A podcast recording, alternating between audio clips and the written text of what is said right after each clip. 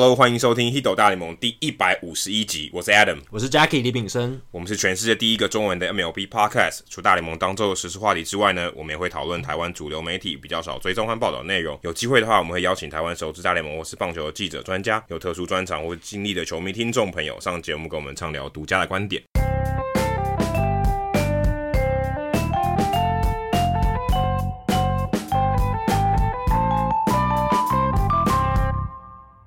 那这一集原本在录音的时候，录音之前准备的时候，准备的时候，我们也想说啊，这一周好像没什么话题，然后可能要来聊一下我们的 Fantasy 的选择哦，提供给大家一些 Fantasy Baseball 的一些潜力股。因为梦幻联盟已经这个季节快要开始了嘛，都要快开始，随着球季已经要接近春训了，这个季节也开始要也也蛮多的联盟开始在。在真人的，对啊，很多像我们自己的联盟也已经开始在问说，哎、欸，到底什么时候要开盟啊？什么时候要就是来谈选秀了？这样子，结果没想到在一片的平静中，突然砰！礼拜三的时候，二月五号，我记得非常清楚，早上起来吓到，对，而且那个讯息跳得很快哦，因为那些他们这些大咖记者那个讯息一直跳，一直跳，一直，互相互抄啦，对，而且那时候就还资讯很不明确的时候，一下说这是。道奇、天使，然后双城、道奇四方交易，哦、这个说法也有。你说红红袜，对对对，红袜这四方交易就说哇，有那么大吗？就后来发现越来越明朗了，主要就是红袜、道奇、双城这三方。那道奇获得 Mookie Betts、David Price，红袜再吃下 Price 一半的薪水。那红袜获得 Verdugo。Gratterall 就是一个双城队的新秀，那双城是获得前田健太，对，所以这三方看起来好像是蛮合理的啊、哦，就是有点各取所需，是。到合约到合约，然后没办法续约的 Mookie Betts 让你走路，对，然后双城队需要先发投手，那就拿到一个先发投手，然后红袜队想要一个潜力的新秀，拿到一个潜力的新秀，对，道奇不愿意放出他们更多的新秀，所以就拉了双城进来说，哎，你来推我们这个交易吧，哎，他们也确实做到这一点，就是。啊，我要先发投手嘛，就给我前年健太。红袜需要一个好的一个 prospect，那 Gratterall 符合红袜他们觉得心目中理想的新秀的样样板。所以谈了好久，从去年一谈到现在，终于在这个时候，终于把这个交易重磅交易给成交了。对，因为主要还是 Mookie Betts，红袜想要让他走，然后希望可以把这个薪资压在奢侈税线以下，这是他们最终终结目的，也是促成这笔三方交易最大的导火线。对，也是最大的动力。不过在我们录音的这个时候。其实还有变数，这个交易其实官方来说还没有成真，嗯、而且就算我们刚才讲这些内容，这些包裹里面的内容也未必是定案的啦，对，有可能破局哦。对，因为 Gratterall 的肩膀哦，红袜队号称说有点疑虑，所以让这个交易体检没过，算是体检没过嘛，所以呃，这个交易 on hold 就是现在暂停。有内鬼中暂暂停交易的那种感觉，就是现在整个交易陷入一个 limbo，在英文里面叫 limbo，就是被搁置的状态，好像一个没有办法解决的一个状态。而且这个交易不止牵连到这三队而已，包括道奇跟天使。后续道奇想把 Stripling 还有 Jack Peterson 送走，换来 Louis Rengifo 还有其他新秀，这一笔交易有可能因为前面这笔三方交易没有办法完成。也要告吹，对，所以牵连的人非常非常多，五支球队了，千年大概十个人左右，超过十个人，而且春训其实就要开始了，所以这十个人说，诶，我到底要去哪里报道？对啊，而且万一真的跑全部都破局了，然后你去春训的时候。你要跟想要这么想交易你的东家再续前缘，这其实是一个不太好的观感。对，就哎、欸，你不想要我，那我还要来上班，感觉有点怪怪的，一点怪怪的。而且队友看他也会觉得怪怪的。对啊，都已经做好了说，哎、欸，我这个球季看不到他的心理准备了。嗯，然后结果现在，哎、欸，又要继续当队友，甚至可能道奇队也给 Peterson 或者前田健太已经说，哦，谢谢你们在这边的服务。对，然后结果，哎、欸。你们又回来了，而且道奇队的队员也会想说：“哇，我们那时候得到 Mookie Betts 跟 David Price 超兴奋，结果就被泼一盆冷水的感觉。”对，但目前我们也还不知道这交易会是对录音的时刻，或是改包装，或者是根本哎、欸、就原包还 OK，也大家都开开心心的，没这个回事。对，没有这些疑虑。当然也有可能双层抽身，红袜跟道奇再谈成一笔，就有可能，或者再拉另外一个人进来，再拉一个人进来。对，但是不管怎么样，我们怎么聊，或许都没有比。我们接下来要访问的这三个人更清楚现在目前的状况。我们也算是三方交易，对，我们要三方会谈呢、啊。对，三方会谈啊。但我们不是一次拉三个人进来，我们是啊，分别请三个三支球队里面涉及到最深入的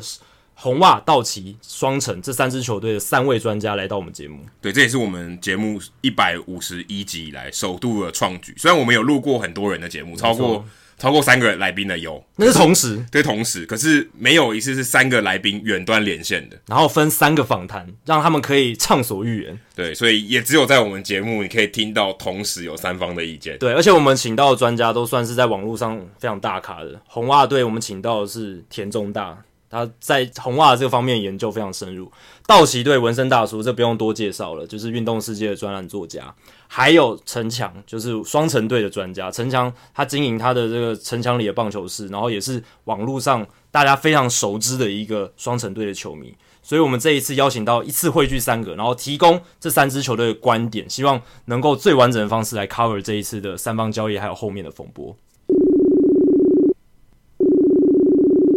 好，我们非常开心的可以邀请到红袜战报的版主田中大，他之前也有上过我们节目。那他这一次会从红袜的角度来看这一次三方交易的状况。田中大，就麻烦你来帮我们分析一下这一次红袜队他们为什么会想做这一笔交易，然后他们接下来后续可能会有什么样的动作。好，大家好，我是田中。然后呃，这笔交易主要发动的原因大概有两个层面。然后主要第一个就是红袜的薪资报表嘛，之前。如果什么动作都不做的话，大概会在两百三十多 M 左右吧，那就是在税线以上。然后这样的话是连续三年都是报税线的情况，那接受的惩罚就会相对的比较重一些。那 John Henry 之前就是红袜的老板 John Henry 之前是说，那目标就是可以把税线把薪资压在税线底下，然后这样就可以去 reset 税率，然后之后再。重新再超过的话，那这样就不会受到那么重的惩罚。所以我们想要动的就是第一个就是最贵的 David Price 嘛，他的薪资是三年九十六 M，然后再来就是为了要卖他的话，就是要把最具有吸引力的 m o o k i base 一起包进去。那为什么挑 m o o k i base 呢？呃，主要的原因就是 Betts 他的他的合约只剩下一年嘛，然后。红袜跟他的在谈续约上谈谈得非常不顺利，然后两者中间的价差大概超过一百 M 左右。嗯，如果我们这样子打完这一季，然后放他走的话，那我们最后对就是只会剩下一个第四股的钱，然后这样就是会变成说，那我们什么都基本上是什么东西都没留下来。嗯，那所以在走到那个结果之前，那我们先做一个交易，把能拿到的价值先拿下来，这样。嗯，那你怎么看？假设这个包裹？成真的话，现在这个包裹是要搬在台面上嘛？你觉得换回来 Alex Verdugo 还有 Gautreaux，你觉得这个包裹是你预期的吗？还是你你怎么看待这个包裹？如果就当初预期的 Gautreaux 的话，那是蛮满意的。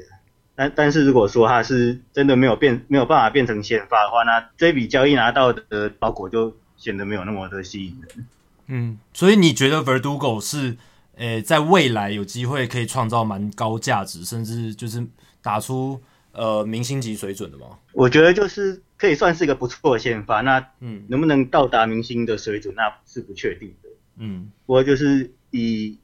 大联盟先发来说，是还还不错用这样。因为有人说，对，因为有人说 Verdugo 有可能成为下一个 Benintendi，你觉得这个比较怎么样？我 Benintendi 本身也是到底到底能力在哪里也蛮也是也是一个疑问。是。对，因为他之前有有一年就是打得很不错嘛，那但、嗯、但是去年就突然衰退的很快，他跑步的速度也是突然掉很多。嗯，那今年能不能调回来也是一个大问题。那所以用 Benintendi 当基准，这个这个标准是有点浮动的，所以嗯，蛮难蛮难比较的。那再从 David Price 的角度来看，好，David Price 如果红袜队也吃下这一半的薪资，然后也把 Mookie Betts 换过去。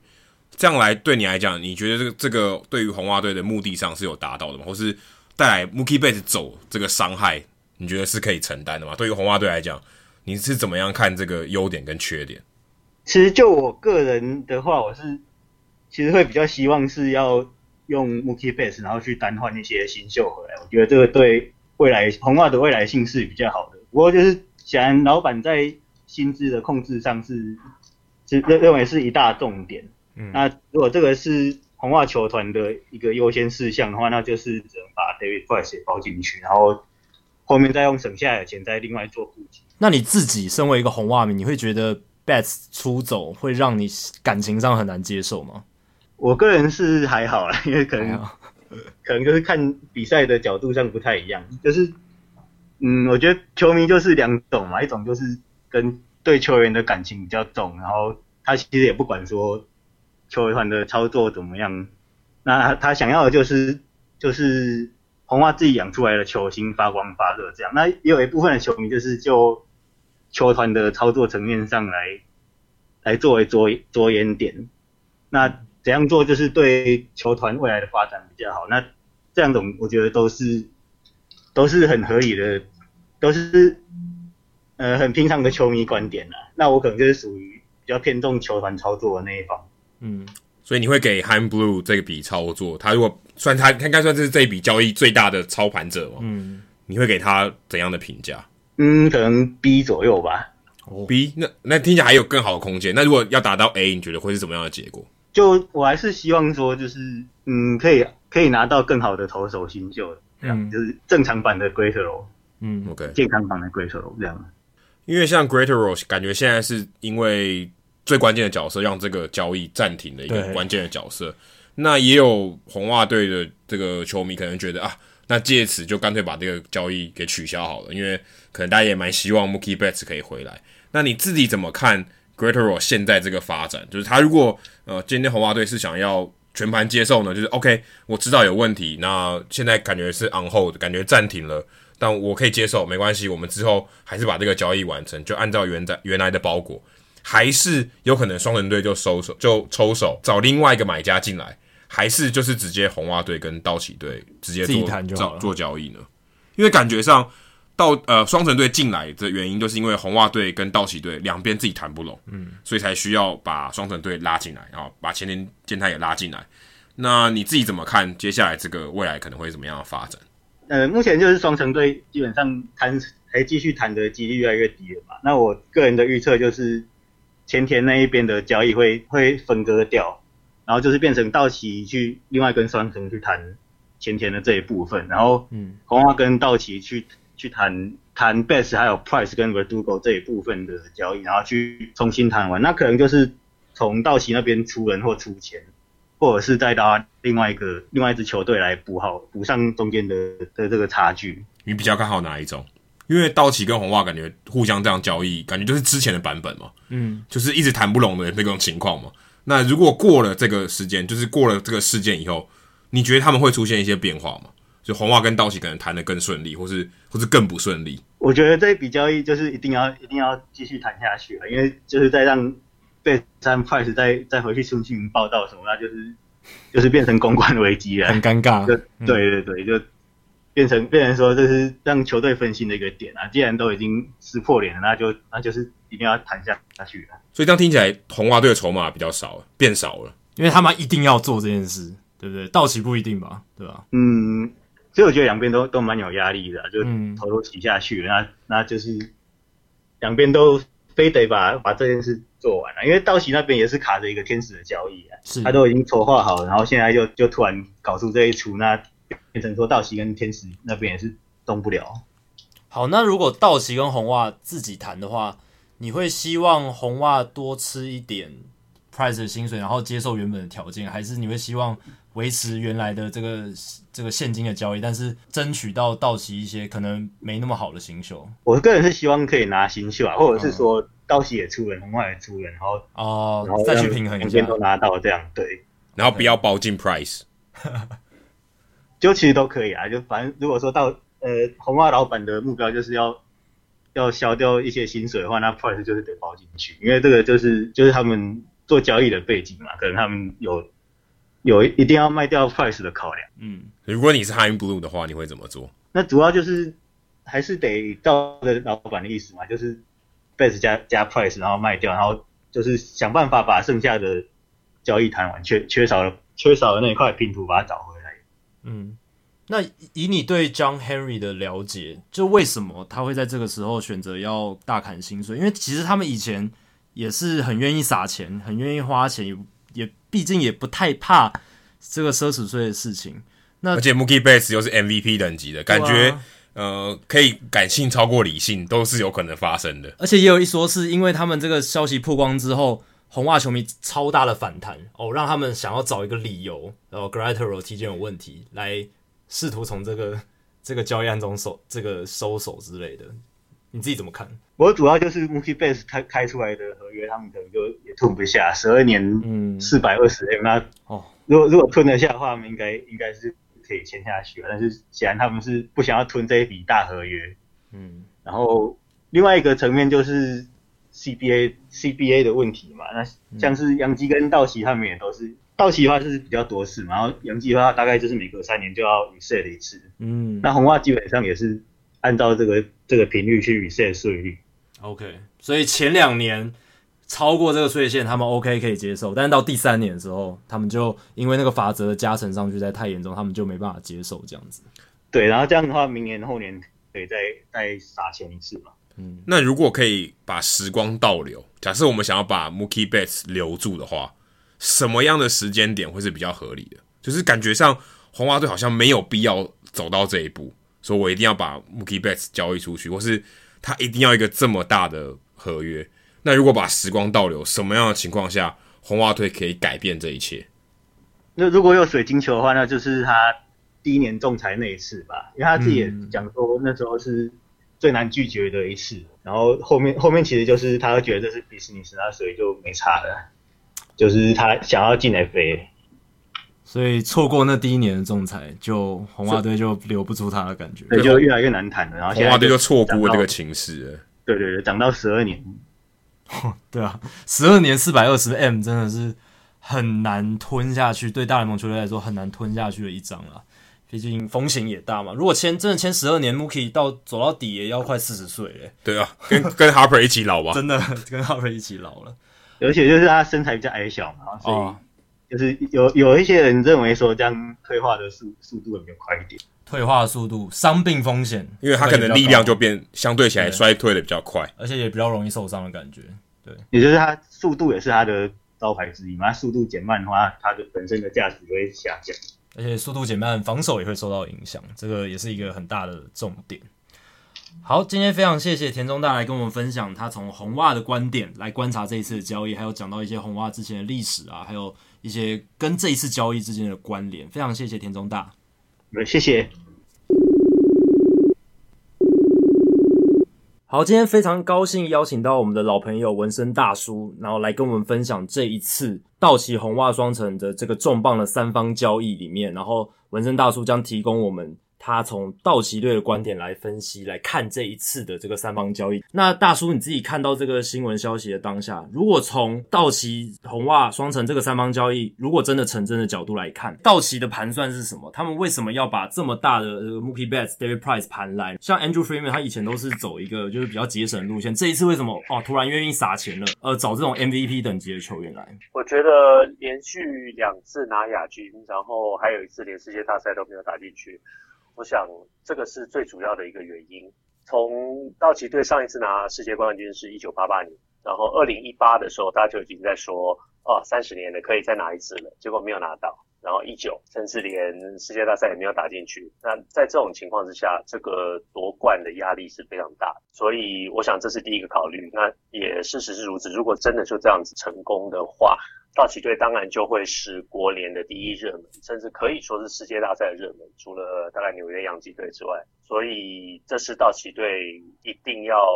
拿到 Mookie Betts 最主要的原因。那当初也大家一直在这个交易一直在传来传去的时候，主要还是因为道奇队决定不了到底要送出谁，Gavin Lux、Verdugo 这些都被拿出来提，或是甚至 Dustin May 对，甚至 Dustin May 都被拿出来提。那最后是 Verdugo。被送出去，这个这个想法在道奇队这边是是怎么样看的？我我我想，呃，在这个交易情况下，我们要从两个角度来看。第一个，呃，当然最理想的交易一对一的情况之下，你当然是既然送出了一个外野手，我就要得到一个外野手回来，这样两边在整体实力上就是耗损的程度是是可以互相抵消的，所以你。以一个架构来说，你 Mookie b e t s 你换出来，你当然可能要换换投。道奇队希望能够换个外野手出去，那互相过来互动。那当然，过去几年大家也知道，道奇队的强项就是在外野。你说 b a l l i n g e r 从一垒拉到外野去，反而表现得更好。然后，呃，你有 Peterson，然后 Verdugo，其实他应该已经是一个可以站稳外野，在站稳大联盟的外野手了。那因为呃，在道奇队外野拥挤的状况下，他其实能够发挥的空间非常的少。知道，当然你回头讲说，Boston 这边如果要交易，他当然会想要道奇队前几名的这个新新秀，像刚刚讲到的 May，刚刚讲到的 Lutz，这两个大概是道奇队几乎是呃，大概是九十九点九 percent 是 untouchable。那去年在大联盟也有很好的表现。那你如果再往下看的话，道奇队还有哪些 prospect 你可以换的话，红袜队不可能用 Mookie Betts，然后你不可能去换回等值的选手，所以在这样的情况之下，道奇队又不愿意放弃 Lutz、放弃 May 的情况之下，只好把第三队找进，把双城队给找进来，这是唯一一个能够让能够满足红袜队的一个一个方式。那道奇队当然终结的目标就要拿到 Mookie Betts，那即使是付出了吸收 David Price 合约的这个代价，那对道奇队来说是划得来的。所以 David Price 在这个交易案中，他纯粹就只是一个。平衡薪资吗，对，只是为了薪资的作用嘛？嗯、还是道奇队这边觉得也是有帮助的？应该是说，呃，道奇队会愿意用付出吸收 David Price 合约的这个条件来换得 Mookie Betts。呃，另外一个原因就是说，道奇队今年损失了很多的先发投手的这个局数。你想想看，有贤政出去了，然后如果交易顺利走的话，前田也出去了。然后 Rich Hill 也走了，这全部通通加起来，道奇队今年其实损失掉了大概八十场左右的先发的场数。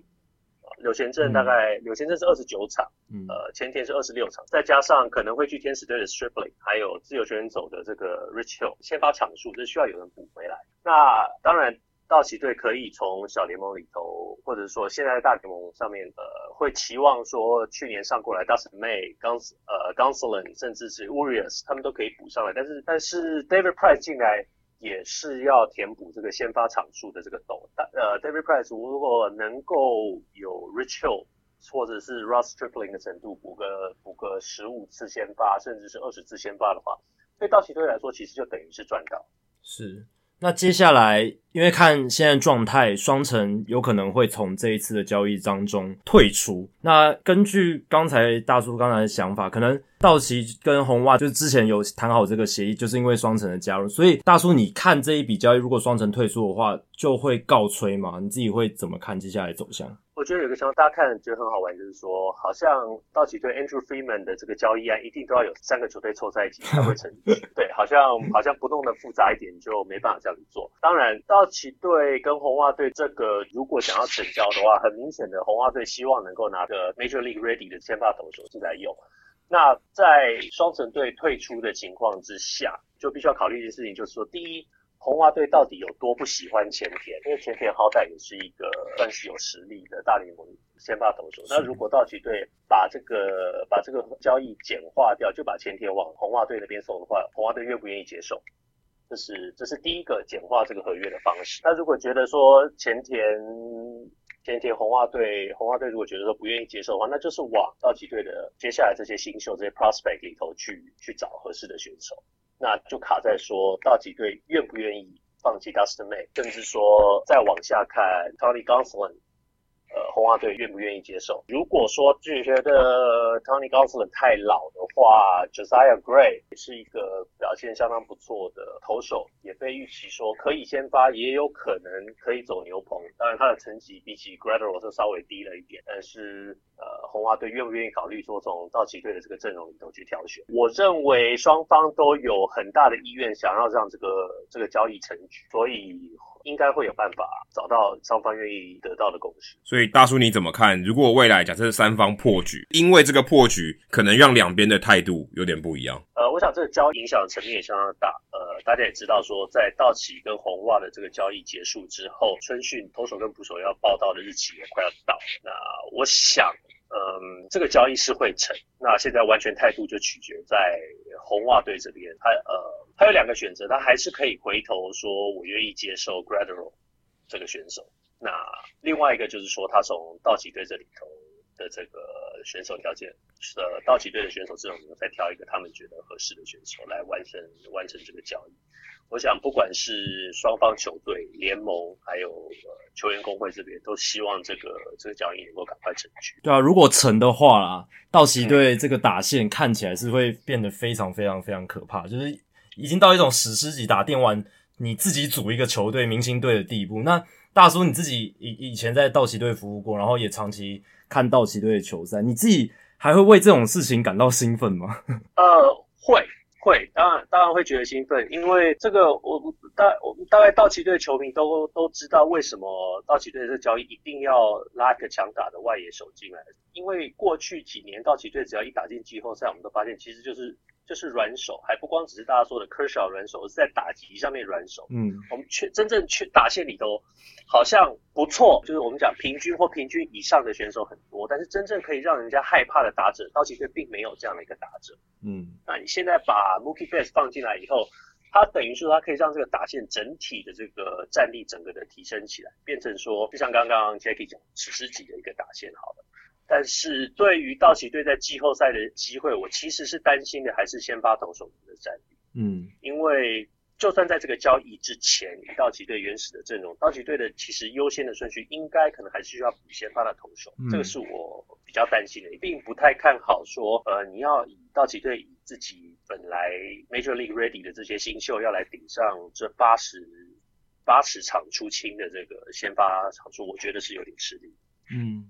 而且 Mookie Betts 加进来的话，对于道奇的偏左打的这个打线，其实也有很大的加分作用。但就像大叔讲的，先发投手确实是道奇长久以来一个很重要的一个缺口啦。如果能够把这个完整性再补足的话，对他们来说是更加加分的。好，那今天非常谢谢大叔播控，然后来跟我们分享从道奇的观点来看这一笔交易，还有它后续的影响。谢谢大叔，谢谢 Jackie，谢谢 Adam。好，我们今天很开心可以邀请到双城的球迷陈强大，呃，来帮我们来分析一下，从双城队的角度来看这一次红袜道奇双城三方交易，还有后续的一些余波这样子。那陈强大，你自己刚开始得知到这个消息，然后发现双城在这一笔超大型的三三方交易的时候，诶，你是怎么看？诶，双城要到了前田，然后送出了 Graterol 这样子的一个状况？呃，其实那个时候我。的手机出现了非常多的呃朋友或者是球迷朋友传给我的讯息，大概有呃七八折。那个时候大家在说，哦，前田到了双城，我应该觉得很开心。那时候我的感觉是，嗯，我虽然觉得前前田可以帮双城有一定的作用跟贡献，可是我第一个浮现的是，哦，有舍不得我们送出格拉特罗。那嗯，其实对于一个双城球迷而言，我呃对 m o o k i b a y 的交易案原本也是抱着凑热闹的心态，就是蛮好奇跟期待他会去道奇或者是教士，因为那 rumor 在传的就是道奇或者教士是比较积极的。那我没有想到我们会插花的形态跟这个角色去介入这笔交易。那我觉得前田跟格拉特有这个的交易，可以分四个面向去，呃，做分析跟研究。首先就是前田的优点、前田的缺点，还有格拉特有的优点跟他的一些隐忧吧。嗯，那前田健太大家都知道，嗯，先讲优点好了，因为大家都会说前田健太就是一个可以先发、可以后援的这个角色。对于一个球队而言，蛮有弹性的。就一如果牛棚缺人，就移去牛棚；然后轮值缺人，就当先发投手用。那加上他的合约也是 CP 值蛮高的，所以大家都会说前田是一个便宜好用的选项，跟这个角色型球员。以双城现在开季的布局而言，的确是轮值还有空缺，因为。呃，Michael Pineda 他需要禁赛，他去年因为利尿剂的原因，所以违反药检的检验嘛，对，所以呃，他要服六十场禁赛，然后去年已经服了二十一场，那所以今年开季还有三十九场要服，所以大概回归嗯复出加上一些热身赛、模拟赛，大概是五月中、五月下中下旬才会复出。那我们就在季有签了 Bailey 跟 Hill，但是因为 Hill 他也是有伤在身，需要还需要复健跟呃调养，所以他也也是赶不上开季轮值，所以我们的轮值就是只有 Berrios、Odubel、还有那个 Homer Bailey。那如果前田健太真的嗯交易有成真的话，那他就就是直接空降我们的第三号先发，所以的确是有一定的作用在的。嗯，那这个是全年健太的优点吧，但是它的缺点就是。他其实已经三十二岁，就是今年四月就满三十二岁。那当初跟道奇签的物美价廉的八年合约，也剩下最后四年。那最后四年就三十二岁到三十五岁这个区间跟范围。那这个区间跟范围其实是蛮有机会突然衰退或者是崩盘。虽然说日本投手像他的前辈，其实上原浩志跟黑田博树都是蛮耐投耐操的，可是。对于前田健太而言，我们不能保证他，嗯，一定能复制上原跟黑田的这种成绩。而且，其实上，呃，其实前田健太他的账面成绩不错，可是其实大部分都是牛棚成绩比较突出。然后先发，其实他生涯在先发的防御率其实是接近四左右。所以，其实如果要在双城待一整季，然后都是先发角色的话，我我个人认为是有点疑虑。另外，前田健太就是明星赛前跟明星赛后是表现有落差。他生涯在上半季的防御率三点五一，那生涯下半季的防御率四点四四，所以我认为有可能让前田健太在例行赛尾声的这个关键期反而无法发挥太大的贡献。这个是我对前田的嗯看法。嗯，那格拉德有的话，我会说很多不止我，有一些双城球迷也非常对他有特殊情感跟嗯喜好的原因，是因为他虽然今年才二十一岁，可是他是二零一四的时候就跟双城签约，所以其所以他那时候才十五岁十六岁，所以他已经在双城双城体系待了好一阵子。所以，蛮多球迷都是从小，呃，就已经从小看他，呃，一路走来到爬上大联盟这段期间，那自然而然就比较会有感情，而且他的评价也是，呃，非常优异的。他除了球速可以到一百码以外，他的滑球也是有平均以上的水准，而且他跟其他农场的投手不一样的地方是，他已经，呃，已经登上大联盟，并并且以表现。呃，证明他是可以担正呃远等，还有呃让那个林豆连续挥空两球滑球，然后又在去年的美联季后赛让洋基的三个棒次的打者就 Garner、Encarnacion 跟梅炳三上三下，包括两 K，就这一些表现都让双城球迷对他的未来是蛮蛮有很高的期望。有些球迷对于格拉特有可能会有一些疑虑，就是伤病史吧，因为他二零一六开过 Tommy John，整季报销，但而且去年球季也在五月中因为肩膀有点不太舒服，所以停，所以停机了将近两个月，所以就呃是前田跟格拉德有的双嗯这两位球员的。优点跟一些隐忧，那双城的呃推特也有民意调查球迷对于这笔交易的看法跟意见。那时候是喜欢这笔交易的是有四十五趴，然后不喜欢这笔交易的是将近百分之二十，然后其他的大部分都是中性，认为呃这笔交易就合情合理的这一种。的诠释跟理解，所以其实大部分有表态的双城球迷都是觉得这个也是各取所需，然后稍微喜欢前田多一点点，因为毕竟我们现在就是想要 win now，虽然说没有要 all in 嘛，没有像道奇那么夸张有急迫的需求，因为他们才要想要搞来 Mookie Bet 这样子的，嗯，非常有 MVP 的。影响力的这样重量级的球员，所以我们就只是想说，能不能在双方交易插花，然后拿到一些甜头这样子的，嗯，盘算吧，嗯，大概是这样。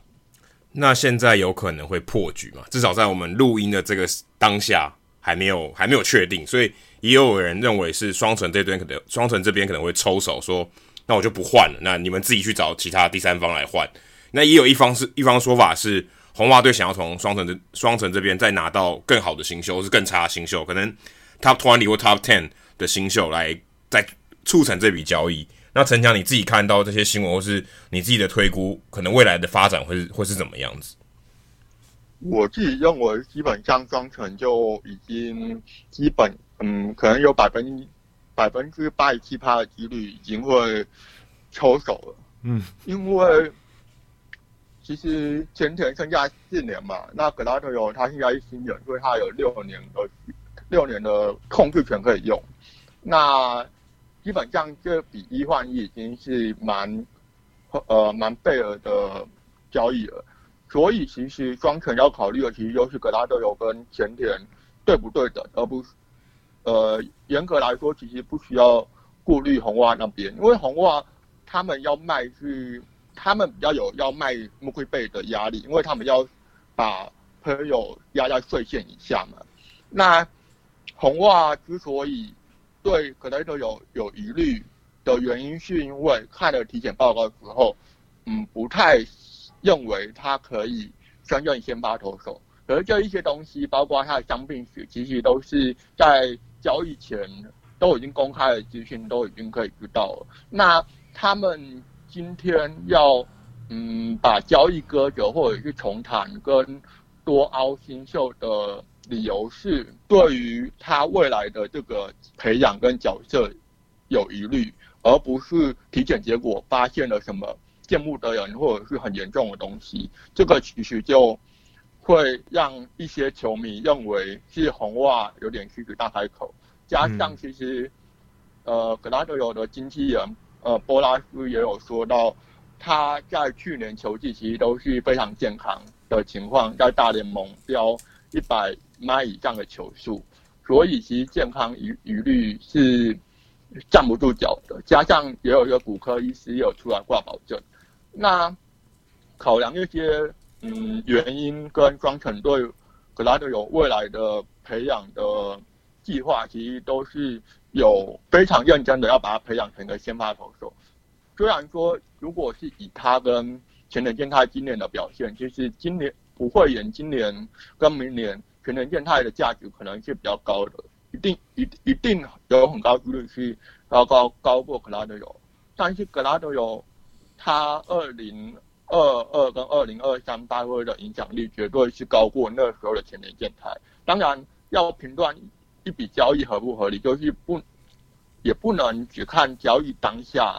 或者是那个球季的两位球员的表现，都是要看长期的。那包括像那个一些记者，像 Ken r o s e n 啊，一个阿 Ken，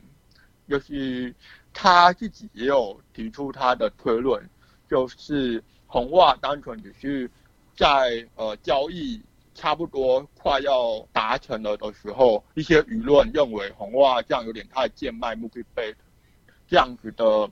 球迷的意见产生，所以红袜他们才想说，看能不能多凹一些新秀跟回报回来，然后让球迷的舆论就是停下来。但其实我觉得，在这个三方交易。的过程中，会让我们看到大市场球队跟小市场球队在媒体声量上其实就蛮资讯不对等，或者是在嗯，就是带风向或者是球迷的多寡，都会让一些嗯事情的发展好像并跟事实并不是那么的呃贴近，因为我不太确定是不是我的同温层。都是可能一些一些双城的球迷，所以我们在看待这件事的时候，就会觉得红袜有点无理取闹。但是其实，呃，每一个球队都有站在他们自家立场的这个是可以接受的。可是，嗯，我觉得红袜现在要多凹新秀，其实，在实际上面是。或者是理论上面站得住脚，可是，但是这个其实就是他们就信任的问题。我打个比方好了，就是如果你今天去一个公司面试，然后大家相谈甚欢，然后已经跟呃面试官跟求职者说，你确定要以五万的薪水录取你，然后有蛮多的优渥条件，然后你们就握个手，然后说呃下礼拜来报到，然后隔天那个面试官又打电话跟求职者说，哦不好意思，我们看我们仔细的看了你的履历，然后发现呃五万有点太多，所以呢我们改决定改给你三万，那你。接受就接受，不要就不要就拉倒，这样子的感觉。嗯，所以其实是嗯有一点给双城球迷这样子的被霸凌的感觉吧。好，那今天呃双双城球迷陈强，双城专家陈强，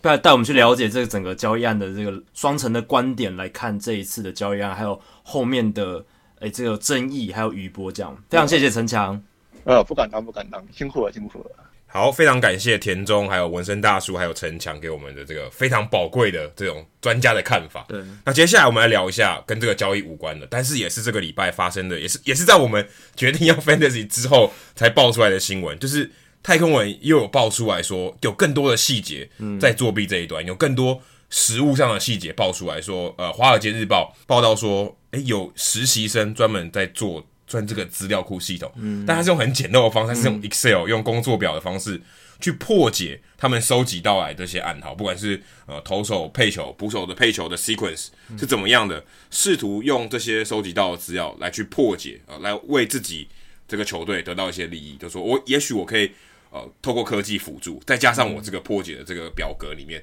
我可以得到更多的优势。这个实习生 Derek Goa 其实。虽然 Excel 好像听起来很简陋，但他好像后面也有发展出一个演算法，可以让他可以很立立刻的用这些资料，马上推推算出，诶，现在对手他们在用的 code 代表是什么意思。所以，呃，这个实习生后来可能因为设计出这一个解码器 Code Breaker 这套系统，后来可能就升迁的很快哦，因为他在今年已经是球队营运资深经理。对，那个作弊的时候是二零一七年，对啊，一七年只是实习生呢，他等于两年三年内。就翻了好几轮，对，就爬了非常非常快，从实习生变正职，再变资深经理。对，而且大家如果还记得当初大联盟官方的调查报告是说，诶，Jeff Luhnow 是对这件事，就是对这个球员作弊的事情呢比较不知情，然后这件事情是完全球员主导。可是这件事，这个新的证据或者说新的报道出来之后，其实让大家怀疑的是说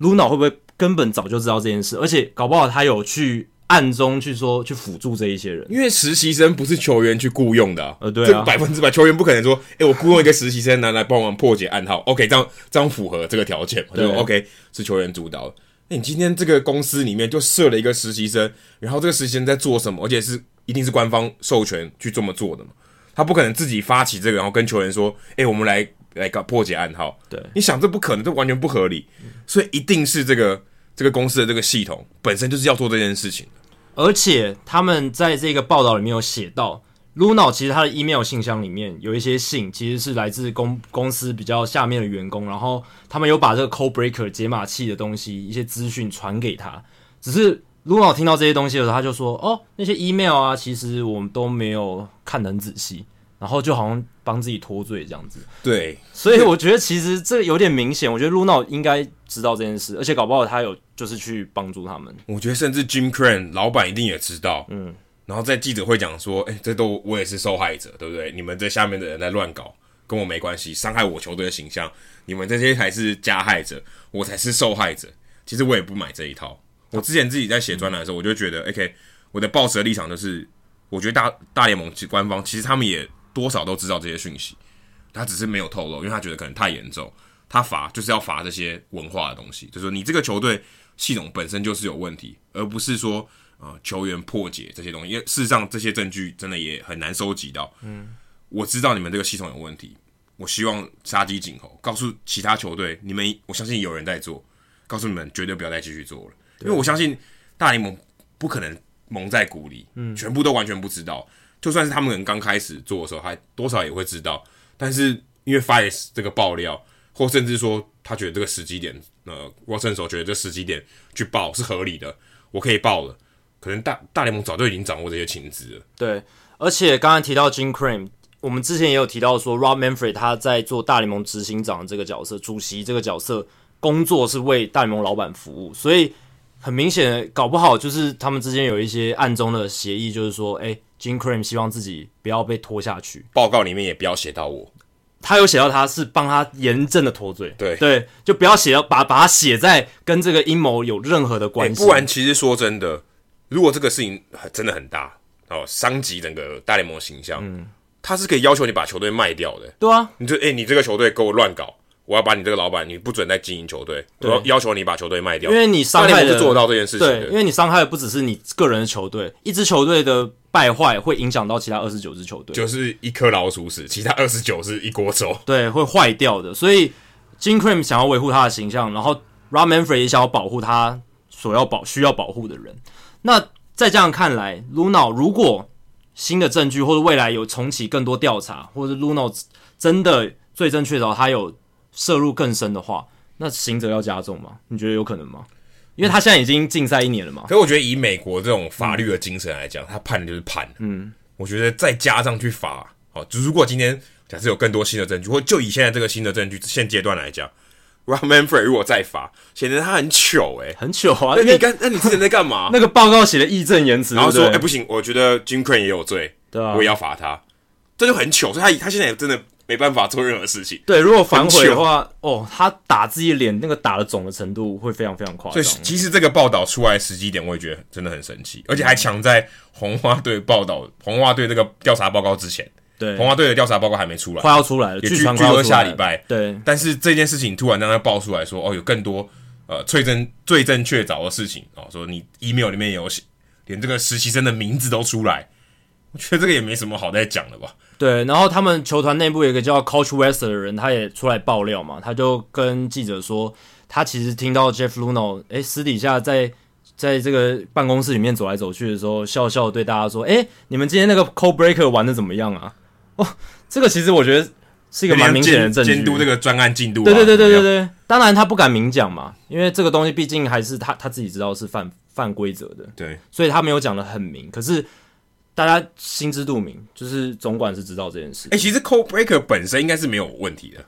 而是他们用这个收集的方式本身有问题。对，还有在用用在比赛，对，用在比当比赛发生的及时的当下，你如果去用它，对，因为因为它是用看那个画面。对，如果你说都在事后收集，然后我用肉眼去破解，对，收集这些东西应该是 OK 的。就如果你记在脑袋里是可以。对，就是、Code Breaker 本身应该是没问题。Luhnow 他在调查的这个过程中，他有说到一点是，这个东西他们是用来就是赛前。或者是赛后去做一些检讨准备，那准备好之后把这些资料给球员，然后他们读一读，然后场上的时候这样就是合法嘛？对，就是他们他们在上场，就是、这样这样是合法，就准备研究工作，对，做功课嘛，对啊，那做破解暗号其实也是算做功课的一环。那今天说破解考古题，或者老师的习惯，对。就是你可以在自己的念书时间哦，你把这些攻略秘籍拿猛看猛读，OK，背起来，背起来。但是你不能带小抄进考场嘛？对，你上你在你或者你不能用手机偷看。对啊，你在考场的时候，你不能用这些东西，用手机去看那些东西，然后帮助你当考试的当下得到一个不公平的这种竞争优势。所以这个才是关键点。然后说到证据，其实上上礼拜有一个很热门的新闻，我跟 Adam 没有聊到。社团其实里面也有贴了，对，已经有贴了。就是太空人球迷 Tony Adams，他运用自己的时间去记录太空人二零一七年敲垃圾桶的数据。那其实，在这个里面，他这个证据其实也是蛮明显，因为大家还记得二零一七年五月二十八号是他们开始正式大量敲垃圾桶的时间。那 Adams 里面的这个研究，其实也发现，确实就是从五月二十八号，他敲的次数突然暴增，这样子。嗯然后还有包括，突然发现垃圾桶是可以用的。对，之前可能之前可能是拍手啊、大叫，对，对，还有吹口哨，这些都是有可能的。那我但我觉得这一个报告，它这一个网站呢，它本身的贡献并不在于说，哦，它提供这些数据，而是后续有一些专家运用这些数据，他再去做一些研究，像棒球数据分析家 Rob Arthur，还有其他一些相类似的数据分析的同好，他去研究 Adams 提供的这一些呃资料。发现说，虽然太空人他们诶正确敲对垃圾桶的时候，就是敲的时候确实是变化球来的时候，嗯、他们得到很大的优势，可以帮助他们在分数上有比较好的获益。可是他们有敲错的时候，他们不是每一次都百分之百正确。因为说真的，暗号也不是看就可以马上破解，没错，他也可以。故意弄你，对，他不小心解读错了，对，给了他场上这个打者一个错误的、欸。说真的，就算你自己的教练打暗号，也会有人看错。对啊，不可能，就是只要是人，一定会有犯错的时候，很多时候看错暗号嘛，一定会有这个时候。所以在犯错的时候，Rob Arthur 发现会带给他们非常负面的影响。所以虽然对，没错，他们常常敲对垃圾桶，也带给他们正面的效益，但是他们犯错的时候带给的负面效应很大。这样子两相比较之后，互抵，其实整体而言，太空人敲垃圾桶并没有帮助太空人的战力，这是 Rob Arthur 还有其他一些数据专家得到的结论。不过有趣的是，Eno Sarris 还有 Jason Stark 这两个 The Athletic 的专栏作家，他们也刊出了一个他们版本的报道，而且是根据 Adams 的研究也有去做一些比较。他们就是用二零一七年太空人许多那种强的不太真实的团队数据，比如说暴跌的三振率啊，还有他们主客场表现的差距，还有那种超低追打坏球的几率。因为这几个都跟刚刚你知不知道直球或是变化球有最大的关系。没错，最大关联的。然后还有包括对好球的破坏力特别强，比其他的球队甚至在历史的比较上都是非常非常厉害。因为如果他的球投进好球带，照理来讲你是要攻击的嘛，因为如果你不攻击就是好球。对。你要攻击，你如果能掌握直球或是变化球，你攻击的力道一定会更强。没错，然后还有一些很不寻常的个人数据变化，比如说我在文章里面看到一个很有趣的，就是 Carlos Correa，他在生涯的其他的年份，二零一七年以外的年份，他在主场的三振数都是比较高的。诶，结果二零一七年他在主场的三振数比客场低非常多，几乎是二分之一而已。那这就很奇怪了，你为什么其他年份都是？主场的三振比客场多蛮多的，结果到二零一七年就变得完全不一样。这是一个很有趣、很不寻常的一个个人数据变化。所以 Sarris 跟 Stark 他们认为这一个敲垃圾桶是真的对他们的战力上是有帮助的。那这跟我刚刚讲 Rob Arthur 就有点不一样的观点出现了。对，不过他也排除了一些因素啊，人人是会进步的嘛。对，或是诶、欸、那一年他们可能对到投手也不一样，或是他们可能你说如果他的三振率突然。大幅降低，也许他的策略改变，而且他们本来就找了很多三振率低的球员。对，而且这些球员都算是真的比较强的球员。确实，他的确有可能在他的职业生涯中不断的进步，而且他们都还在走上坡的情况。所以我觉得这个还是有一点点没有那么说有说服力。当然，数据上看得出来很明显的差距，你很难不起人疑窦。对，可是你会想，大家也都看得到啊。如果今天大家发现，就好像要吃类固醇，嗯。啊！突然从十支全垒打变五十支全垒打，大家一注意到，哎、欸，一定怀疑你有没有吃药。嗯，就是开玩笑也会这样开了。可是这个东西大家都没有注意到，他觉得可能也觉得蛮自然的，对不对？因为当时大家都觉得他们球员真的很强，就哎、欸，大家真的进步了，所以大家都拿最后拿到冠军，合理，对不对？你们团队大部分人都进步了，对，球队战绩自然会往上，战力整个提升，拿到冠军是合情合理的事情。所以大家那个时候也没有怀疑到这种程度，所以我觉得。也许数据上看起来很夸张，我看还有另外还报道里面写到，Evan Gattis 就是在那个 Danny Farquhar 的那个影片里面最明显的这个例子，他的三振率降了百分之十几。嗯，我看他的数据写到一个很夸张，他写说一百年来只有只有十五位选手在隔一年三振率下降超过十趴。嗯，代表其实这个是一个很惯性。你如果三振率大概就是那样子，你要一年一年内跌幅这么大是跌幅十趴，嗯，提升十趴可能有可能，嗯，但跌到十趴是非常非常困难的事情，所以的确看起来有点不太寻常。而且刚才 Adam 提到太空人那一年的名声很好，大家没有怀疑这一件事情。还有一点就是因为他们的 front office 还有他们的 analytics 分析的小组是名声更好的，包括 AJ Hinch 还有总管 Jeff Luhnow，他们累积出来的名声是让大家觉得说，哦，还有 Elias Elias 还有很多其他。比如说，Baseball Prospectus 出来的这些作家，一些很厉害的研究专家在里面，所以大家那时候就会觉得说，他们缴出这种史诗级的数据，不只是球员好而已，还加上 Front Office 很强很强，所以这样双重的加成效果，好像哎、一切都变得很合理，但其实不是。那刚刚提到的那两篇呃报道，其实还有一个值得注意的是，就是他们所看的这个，因为他们有都有运用到一些 Adams。当初就是去追踪这些敲垃圾桶的，还是是用耳朵去听的？对，去耳朵去听的。就是他这个研究其实不是很严谨啦，因为刚刚有提到太空人他的作弊手段不只是敲垃圾桶，包括吹口哨、拍手、吼叫，而且 Adams 他其实那个网站里面所收集的数据少了二十场比赛的影片，所以其实都有不完整的地方，但确实值得作为一个参考，然后确实也激发大家的讨论。但是我觉得总归来讲，真的就是没办法。证明说敲垃圾桶到底帮助太空人多少？只能说有帮助，但多少没办法知道。你说用因为这样子就要取消冠军或什么的，也许也有点不太不太合理哦，不太公道。我觉得应该是说也不够科学。对，我觉得应应该是说作弊的事实是真的是有的，但是有没有帮助，甚至有没有反倒看小抄有的，对，那你真正答对多少？对啊，反效果会会不会有，甚至是反效果，对不对？有可能，因为你看 Rob Arthur 的研究是互相抵消，然后 Saris 是说应该是有帮助，但这都没办法去证明。但是作弊的事实就是真的，这个是大他们绝对逃不了。然后我今天刚好也看了 AJ Hinch 他接受 MLB Network 长达二十五分钟的访问，但我觉得。官话还是很多，官话还是很多，但是他至少跳出来面对，而且我觉得，哎、欸，这很难诶、欸，很难。我其实看到的时候，我想说，我没有看错吗？他干嘛要出来讲？而且是超长的专访，因为很简，他现在是失业，好吗？嗯，他又不代表任何球队，他根本不用出来讲，好不好？就讲难听点，我也不在为大联盟任何的这个机构工作，对，我也不是大联盟的人，我也不在小联盟任教，我也不在大联盟担任教练了，我干嘛？而且他等于是出来替大家谈的，因为其实。其他的那些涉案球员都很少人出来讲话，对，而且他他大家都避重就轻，只有他愿意接受这种这么。虽然他最后的访问也是避重就轻，他就承认错误，可是他至少讲了很多话。对，对他至少勇敢的面对镜头，而且他确实道了很多次歉。对，而且他在里面，我觉得 Tom Verducci 还有 MLB Network 很残忍的是，他们在访问的现场直接把 Danny Farquhar 那个影片再放给 A AJ Hinch 看，然后看完之后再请他，蛮蛮像在法庭的。对，就是在。把证据拿在他前面说，来，把你杀人影片再看一次，然后再说你有什么感觉。然后 AJ Hinch 他当下看完的想法就是，他其实有点说不出来，他他就是说，这就是很对对我来说是很难看下去的一个影片，因为真的罪证确凿，而且这么做的明目张胆在那边。然后他也确实承认说，对他犯下这个错误，就是没有好好去督导这些球员，然后他们球队的这一个。作弊的事实是有的，不过我觉得有也有可能是因为他看到了 Rob Manfred 的这个调查报告以后，觉得自己也蛮真的蛮衰的，嗯，也觉得说，哎、欸，我怎么怎么去呃阻止球员都没有用啊、哦？那我现在真的我要自己出来讲，不要好像都我一个人来来谈啊！我也我真的面对出来面对大家公开的，不要好像说我被蒙在鼓里，然后最后一个判案也让我有一个公开自白的机会，对，有点像这样子。他访谈里面。Verducci 有点到一个他之前跟现在一个矛盾的点，就是他在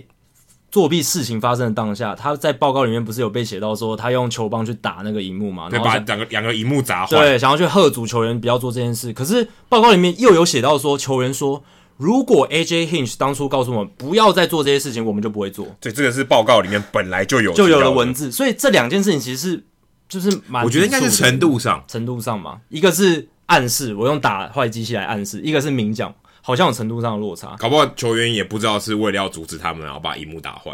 啊，对，搞不好就真的只是荧幕坏掉，他把它打烂了。对，他很生气。对，生气也不知道生气什么。但是 AJ Hinch 我觉得在这件事情上确实有点站不住脚，就有点怪怪，而且就就代表说他当时确实没有很有力的去阻止这。我觉得就是默认了啦。对，就是默认有做哈，你们不要再做了哦。但是其实你还可以做。对，然后到访谈的最后，我觉得最有趣的是 Verducci 问他说。你还会想要再执教吗？他说会。对，那 Adam 你觉得他以后找到工作吗？我觉得很难，很难，尤其大联盟的教练，我觉得很难了。因为我其实想好，如果他能力真的超强啊，嗯，他带的球队很有可能会赢，呃，夺冠的几率很大。球队找他来的时候会分心啊。对，哎，欸，球队每天在那边回答说，哎，欸，这个你用一个相对有前科，当然不是呃犯罪史上真的有前科的，是你有一个不好不良记录的这个教练来，哇，他可能。第一个执教球季，可能前半个球季都要被问，哎、欸，你这次有有没有作弊啊，或是什么的这种话来刺激他，或是他很分心，球队的都没有人在乎这个战绩，都在乎他以前你们现在怎么带球队啊？我觉得对于球团的形象，或是啊整个球队真的要帮助球队这个方向，我觉得都是不好的，所以也不是大联盟教练有这么缺人才吧？对，要请一个有前科的人回来，我觉得。如果有个球团里面的人提出说想要 hire AJ Hinch 这个想法，第一时间那支球队的公关部门一定就气得跳脚了。他说：“我不要。”第一个举手说：“我不要。”因为你给我添麻烦，超麻烦的。因为你如果说你要公开你要 hire 这个人，第一个第一时间的公关风波就很可怕了。马上就是刚刚 Adam 提到的各种各式各样的访谈，各式各样的问题全部排山倒海的丢过来。因为这个是媒体一定会去追问，球迷也一定会去追问。球团老板就真的也。不需，我觉得也不需要承担这个风险吧。对，而且这不是已经已经不是风险，这是必然的。嗯，你只要雇佣他，一定会有这种问题。他除非他真的超强，你愿意承担这些东西。但我想应该没有到这种地步。除非他是棒球总教练界的 Michael Jordan 的那种大神的程度，我觉得我觉得不可能。再强的总教练，我觉得胜率要破、啊、破六成都很难吧。而且老实讲了，总教练对球队的影响力，比起球员对球队的影响力，一定还是有落差的嘛。球员本身对球队战绩的影响力，一定还是远远超过总教练，我觉得啦。所以，尤其在棒球，我觉得棒球的话，可能总教练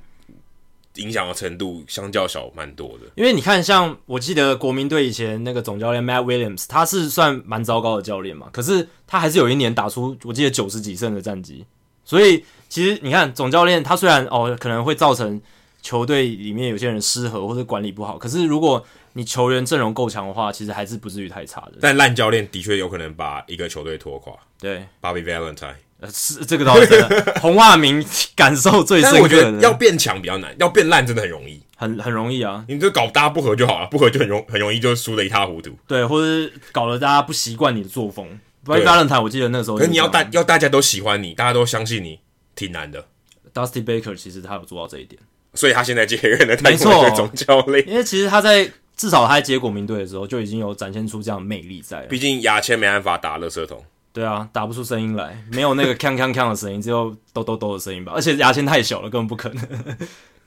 好，这个礼拜其实也是呃，算大家正式的棒球季开始，因为超级杯结束了。哦，这是一个不成文的一个时间点。对，只要超级杯。一结束，就马上你看到网络上就写 Baseball season starts。对，美国乡民就开始说：“ 哦，棒球要来了，棒球要来了。”很明显的，就是一个不成文的一个时间点。没错，只要超级杯一打完，哦，就是棒球季开始。不过我们趁机也聊一下超级杯啊，因为超级杯其实这次跟蛮跟棒球蛮有关系。对，因为超级杯这次的赢家堪萨斯酋长队的这个四分卫，也是这一次的 MVP Patrick Mahomes，他带领呃酋长队打败四九人队三十一比二十，也是让酋长队拿下五十年来第一次的超级杯胜利。还好皇家队够烂，所以也算是一个一个抚慰堪萨斯市这个球迷的一个心情。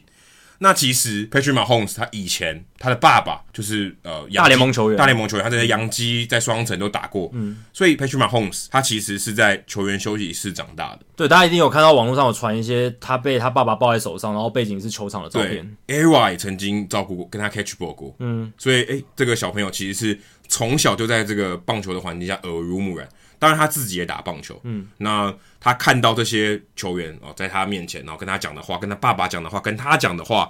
对他其实他的这个心理素质是有很大的影响。他他在访谈里面有提到说，他的这些心理素质很很坚强的斗志，其实都是小时候在休息室里面学到的。哦，这些耳濡目染，这些大哥哥们的身教告诉我的。而且他爸爸打球的时候是九零年代嘛，然后。所以他小时候可能成长的年代也是在九零年代那时候，然后那时候 Ken Griffey Jr. 最红，对，而且他们又是都是黑人，所以这对他来讲应该也是一个很 inspiring 的东西。不过他最后其实没有选择打棒球，他在高中的时候其实也是很强的，高中也入选过美国队、美国代表队，然后也曾经跟 Michael Kopech 在同一场比赛较量过。当然 Kopech 那时候是超级大物，他是大物，但是。Kopech 那时候球速已经快要一百迈了，所以他真的是超级大物。那时候很多球探去看他们的比赛。那他后来也有在在二零一四年选秀被老虎队选走，不过是第三十七轮。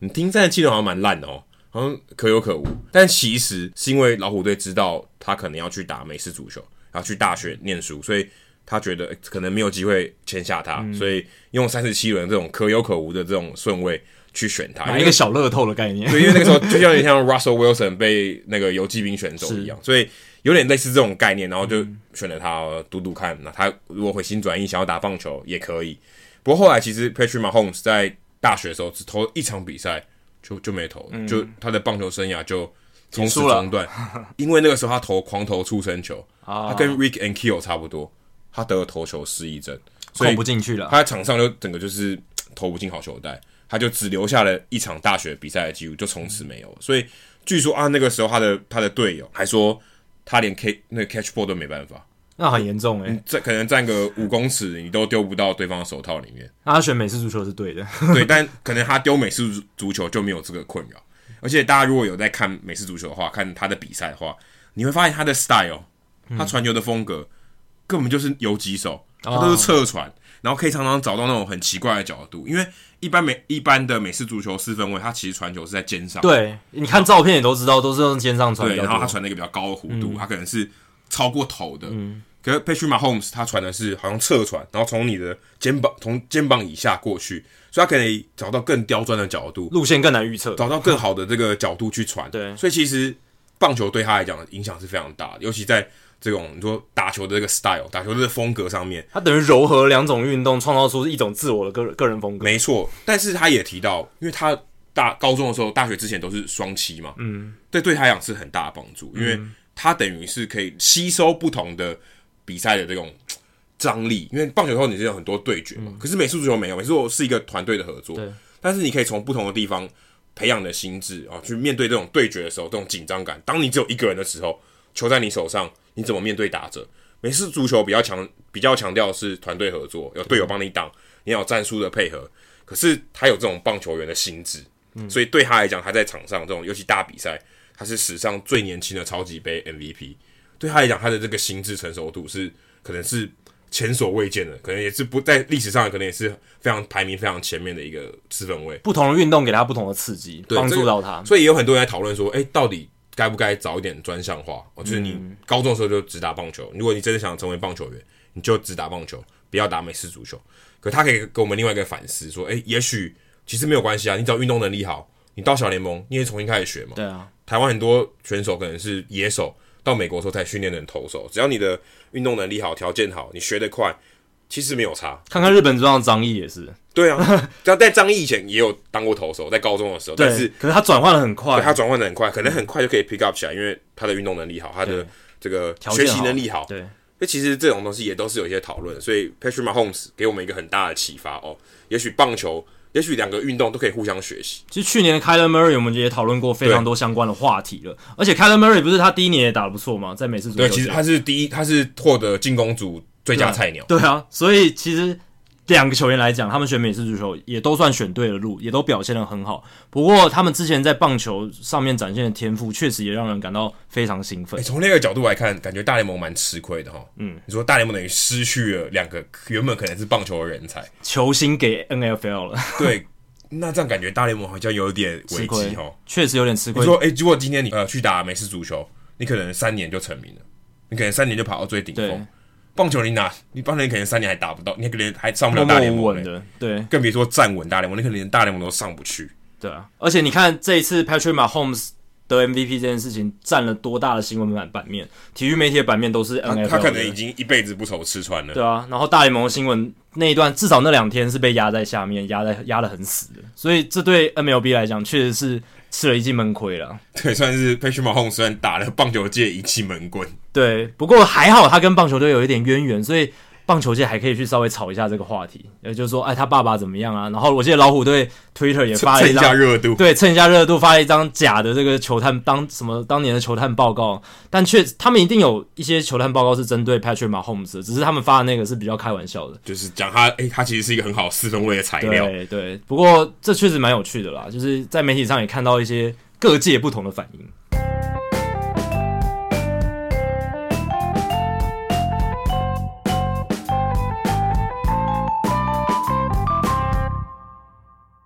好，接下来进行本周的好书我来读单元。Adam 这个礼拜看了哪一本书呢？这礼拜都是交易的新闻嘛。嗯、我们刚才节目前面都在聊交易嘛，嗯、大部分的时间都在聊交易，应景一下。所以这一这一周，我特别挑一本跟交易有关的书来看哦。这本书叫做《Baseball Meat Market》。呃，如果你按照字面上来看，这本书在二零一七年三月出版。按照字面上来看，卖肉的、啊，就是呃棒球的肉品市场，不是武汉的那个。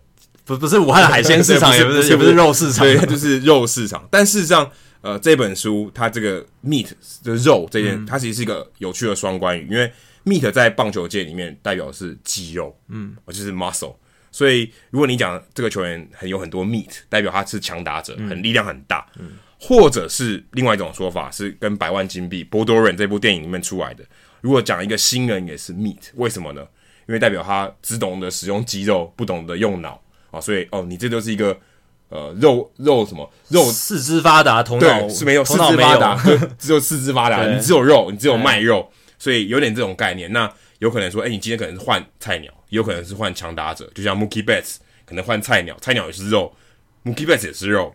所以他可能蛮瘦小，但是也就是卖肉嘛，所以他这个书名 Meat Market 就在讲这个意思。那这本书是 Sean Crest 是一个记者，非常资深的记者，也是官网的记者，也曾经在 CBS、ACC Sports 都有写过专栏的。那这本书完全都在探讨交易啊，就是大概历史上比较有名的一些交易。嗯、那他的这个写法呢，其实我觉得是我看过近期看过所有的棒球书里面，我觉得最好看的。它有点像新闻，但是它给你很多你根本没有想到那很很细很细的细节。身为记者会觉得这种内容非常非常有价值，很多内幕啦，很多内幕，很 juicy 的。呃，对，可以说很 juicy，但它也不会好像说，呃，我觉得有一种，如果像我像看 Homegrown 或是看 Astro Boss，、嗯、我会觉得它好像会最后到一个结局。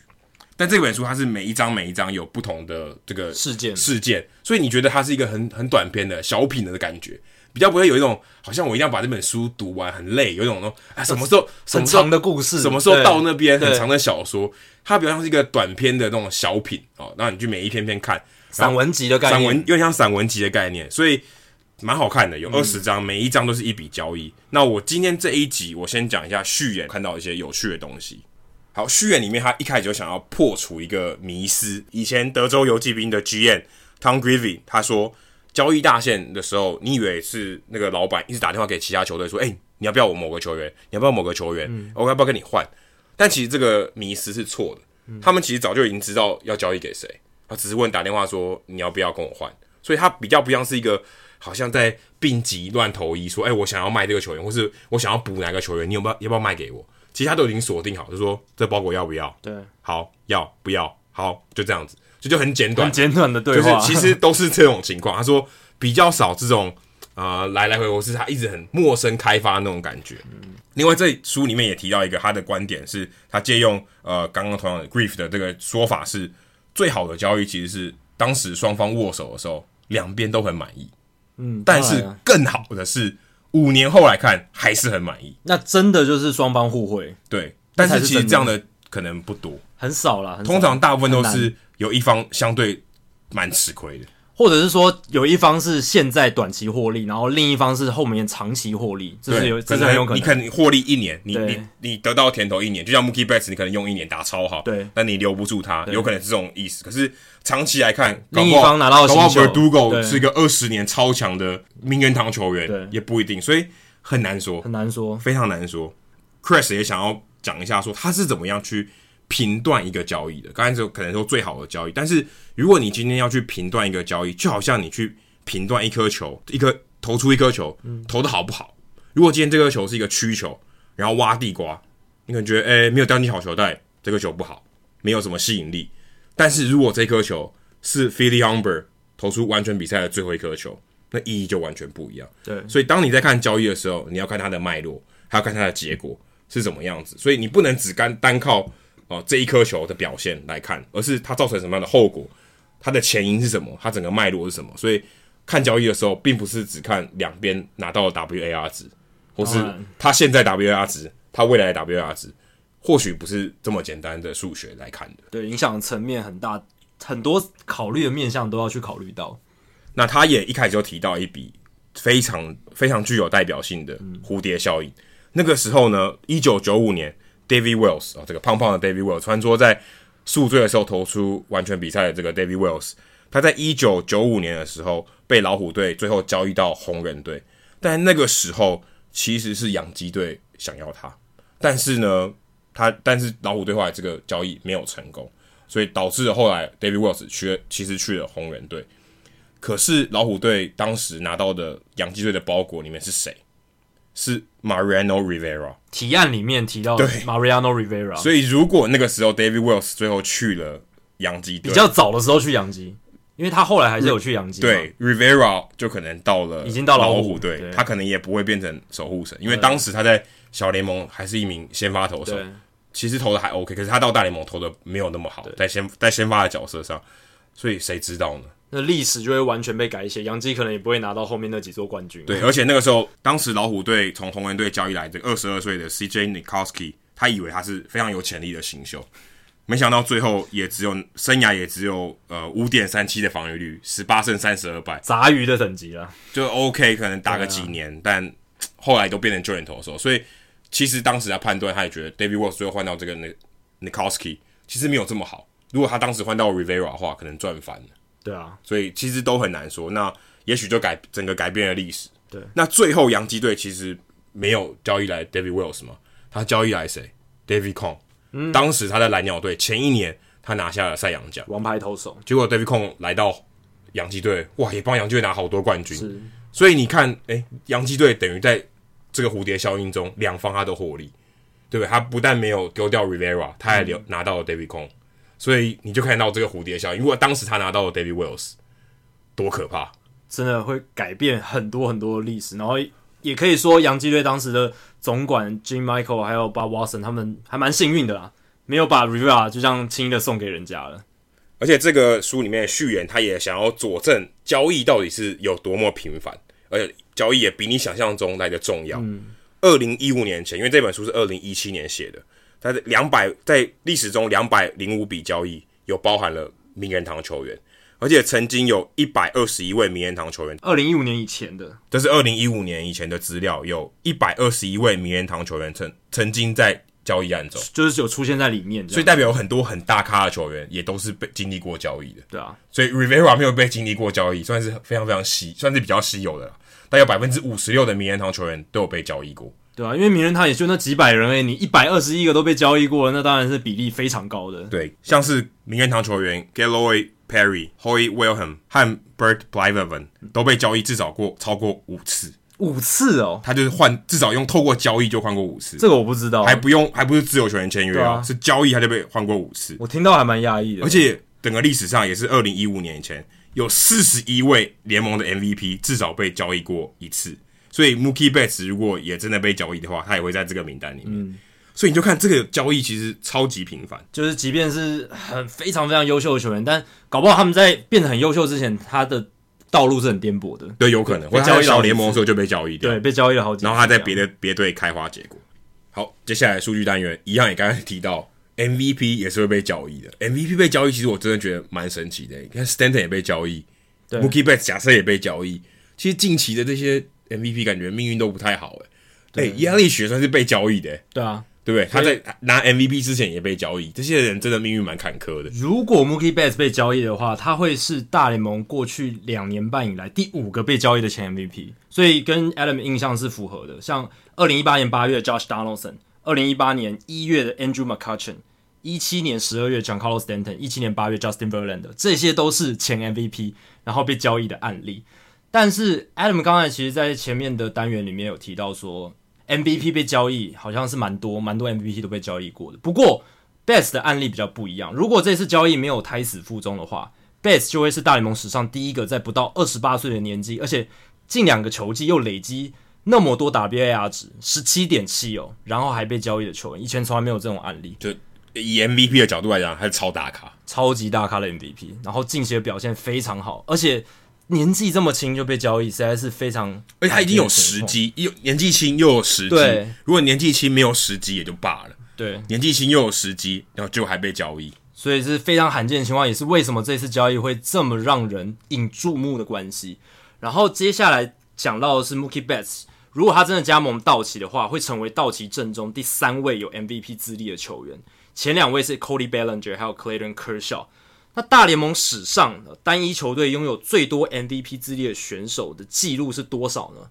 答案是四。所以如果这笔交易真的完成的话，道奇只差一点点就可以追平这个记录。那像一九九五年的波士顿红袜队，当年他们就有四个前 MVP，包括 McGee、Clemens、Conseco，还有 Mo Vaughn。一九八二年的加州天使 Jackson、Fred Lynn、Rod Carew 还有 Don Baylor，哇，这么多个 MVP。一九七八年的辛辛那提红人队，Johnny Bench 名人堂球星，Big Red Machine，Big Red Machine，Pete Rose，还有 Joe Morgan，George Foster，哇，这四个也是非常强的球员，都在同一队上面。还有一九三三年比较早期的圣路易红雀队，Vance、Hornsby、O'Farrell，还有 Frisch，这四个人，所以有四支球队，他们阵中有之前拿过 MVP 的球员。不过道奇队还是有机会追平另一项纪录，如果 Betts。哦，今年加入道奇队的话，他们未来有机会可以追平一个纪录，是有三个前 MVP，然后再加一个当年拿下 MVP 的球员。那这种案例有谁呢？像一九七七年的辛辛那提红人，因为他们那时候有 bench 嘛，有 P Rose、Joe Morgan，然后还有 George Foster。George Foster 就是在七七年那一年拿下 MVP，所以达成了这个这个条件。还有一九六三年的洋基队，那时候有 Yogi Berra、Mickey Mantle、Roger Maris，还有 Howard。那这四个人也是前三位是以前就拿过 MVP。那 Howard 是在六三年拿下 MVP。一九六零年的洋基又是 Berra，还有 Shantz、Mantle，然后 Roger Maris 是在一九六零年那一年拿下 MVP。然后再来是一九五六年的纽约洋基队，怎么都洋基啊？洋基队那那这个五六零年代黄金时代的时候，拿下非常多厉害的球员，Rizzuto、Constanti、Berra、Mantle。然后一九二八年的费城运动家，Ty Cobb、Tris Speaker、Collins，还有 Cochran。所以有五支球队有这样子的一个记录。最后再补充一个关于这一次如果交易案成真的一个数据啊，如果 Mookie Bet 真的加盟道奇的话。他跟 Cody Bellinger 一人在二零一八年拿下 MVP，一个人在二零一九年拿下 MVP。那这个这这样子的情况呢，在历史上啊，就是过去三十年来只发生过，前面只发生过三次，就是球队里面有两个人是在前一年还有前前年拿下过 MVP 的球员。前一年跟前年就前年啊？对啊，前一年跟前年。那前面三个案例分别是二零一三年的老虎队，那个时候他们有二零一一年的 MVP Verlander，还有二零一二年的 MVP Miguel Cabrera。费城费城人队二零零八年的时候，诶，这个我比较意外，我比较没有印象的。二零零七年的 MVP 是 Jimmy Rollins，二零零六年的 MVP 是 Ryan Howard，然后二零零二年的巨人队，二零零因为二零零一年 Barry Bonds 那个七十三轰拿 MVP 实至名归。然后两千年的 MVP，大家可能比较没注意到是 Jeff Kent，就是他们明星二垒手。对，所以这三支球队是除了如果如果道奇队也加入这个行列的话，其实为三支就是有这样情况的球队。好，以上就是 Hito 大联盟第一百五十一集的全部内容。如果大家喜欢我们节目的话，欢迎加入 Hito 大联盟在脸书的社团 Hito 大联盟讨论区 H I T O 大联盟讨论区。加入社团，回答三个简单的问题，就可以进入社团，跟我和 Adam 还有其他听众以及其他上过我们节目的来宾一起讨论棒球。如果大家有任何美职或棒球的相关问题，欢迎上我们的官网 h i d o m l b c o m 上面填写发问表单，我们会尽可能在节目一个月一次的听众信箱单元上面统一回答、讨论、分析大家提出的想法还有问题。如果你想订阅我们的节目，也很简单，详情只要上我们的官网 h i d o m l b c o m。上面就有订阅方式的解说，不管你用电脑、手机、平板，作业系统是 iOS 还是 Android，都可以免费订阅。如果你是 Spotify 的使用者，可以直接在 Spotify 上面订阅我们节目。最后，希望大家到 iTunes 的 Podcast 专区，在 Hito 大联盟的页面底下帮我们评分，还有留言，让还没听过 Hito 大联盟的朋友能更快速的了解我们的内容还有特色。今天就到这里，谢谢大家，拜拜，拜拜。